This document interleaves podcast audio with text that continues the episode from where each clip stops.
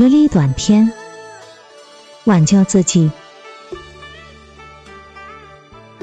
有的人活着，他已经死了；有的人死了，他还活着。多么有哲理的句子！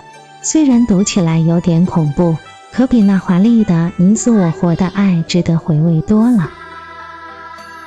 的确，我们很多人都处于活死人的状态，却浑然不觉。每天起床只为了一日三餐，每天晚上上床只想美人在怀。这样的人和死人相比较，只不过多了一项浪费的功能罢了。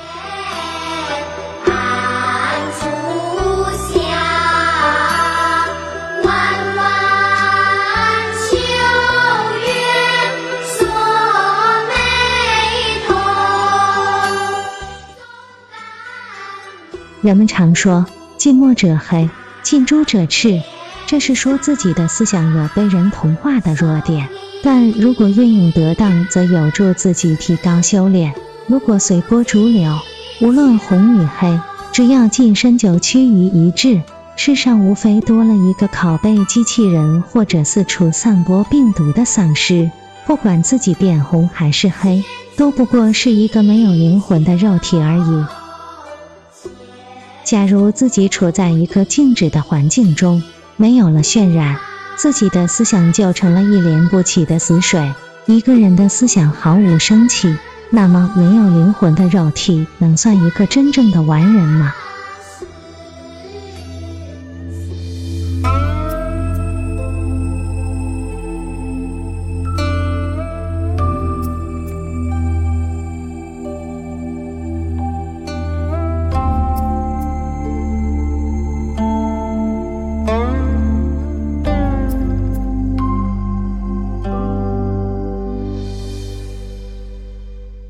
望着窗外烟雨绵绵，没有风来摇曳，树在蒙蒙细雨中显得有气无力。可是当雨过天晴，枝叶又会昂首挺胸，整棵树都那么生机勃勃。人们常用树喻人，树一年四季遭受的岂止这些风雨？夏日烈日暴晒，狂风扭曲，暴雨冲刷；秋天寒霜取之瓜叶，冬季北风呼啸，大雪封天。哪一次气象变换都可能是致命的，可是只要能扛过去，大树依旧张枝添叶，生机盎然。人有几个在几次起伏之后依然斗志昂扬的？大都意志消沉，整日浑浑噩噩。少年的轻狂，青年的勇猛，待时间将他们消沉之后，只剩下对人生的参悟，对以往感到幼稚。人就龟缩了自己思想上的冲动，与其说美其名曰看透人生，倒不如说自己在各方压力下杀死了自己的思想。一声叹息，了却一生。思想沉稳不代表思想的停滞，一个人的思想静止了，灵魂就暂时休克了。一个没有灵魂的人，只不过是一个行尸走肉而已。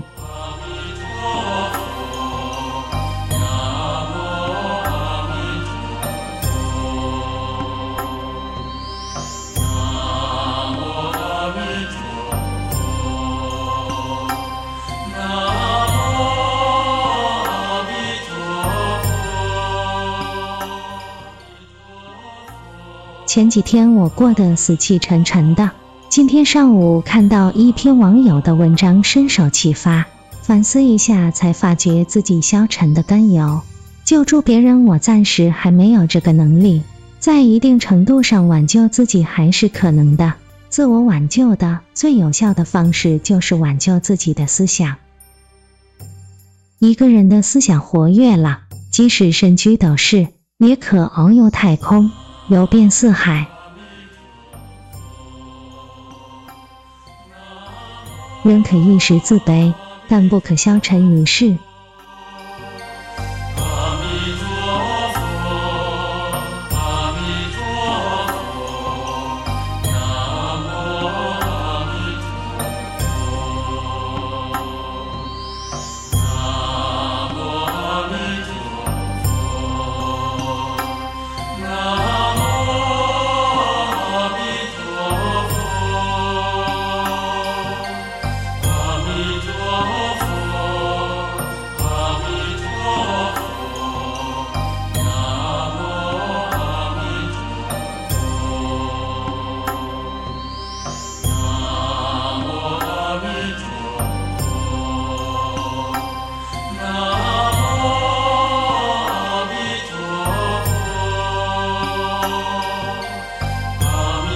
本期就分享到这儿，欢迎在下方留言，祝您开心。